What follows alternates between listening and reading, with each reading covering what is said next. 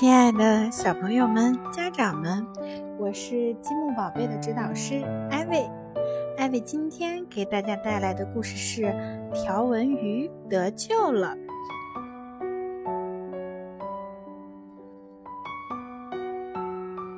在遥远的蓝色大海深处，游着一群鱼。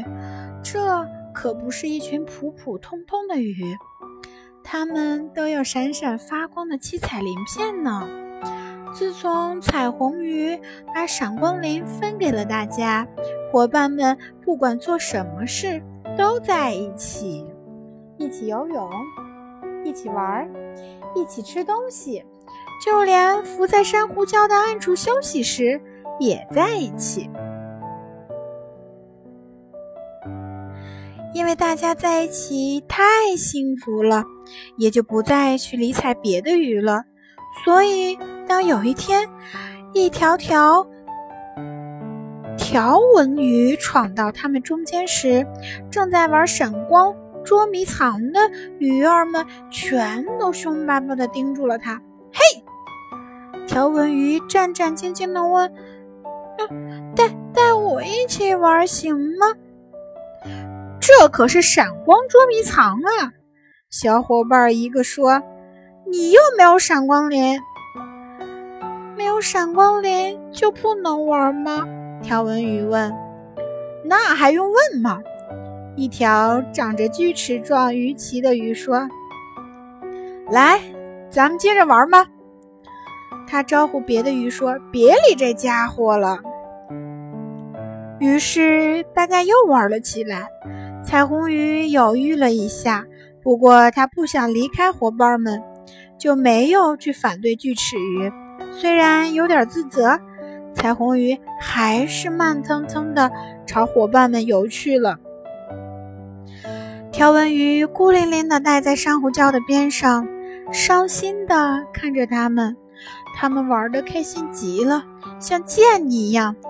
在深蓝色的大海里穿来穿去，银光闪闪。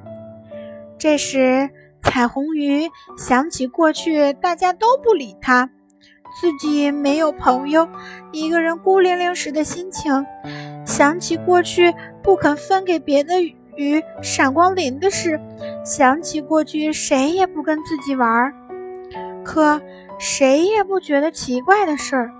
可是。今天谁都想和他一起玩，彩虹鱼立刻起劲儿地玩起捉迷藏来了。谁也没有发现，危险正悄悄地逼近珊瑚礁。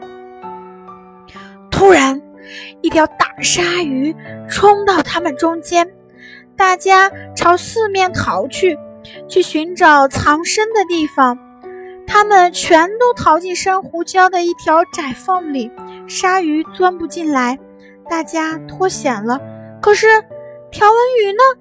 彩虹鱼急得团团转。你怎么了？一条瘦长的鱼问。我在担心条纹鱼呢。彩虹鱼说：“外面就剩下它一个了，我要去救它。”说完，彩虹鱼就从安全的藏身之处游了出来。来，跟我来！它叫了一声。小伙伴们害得直哆嗦，可他们知道必须去救条纹鱼。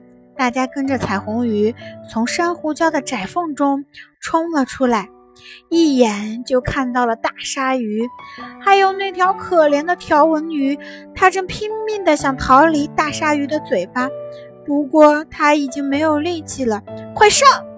彩虹鱼叫了起来，大家朝大鲨鱼冲了过去。大鲨鱼慌了，怎么回事？平常吓得光顾着逃命的小鱼，今天怎么居然来进攻了？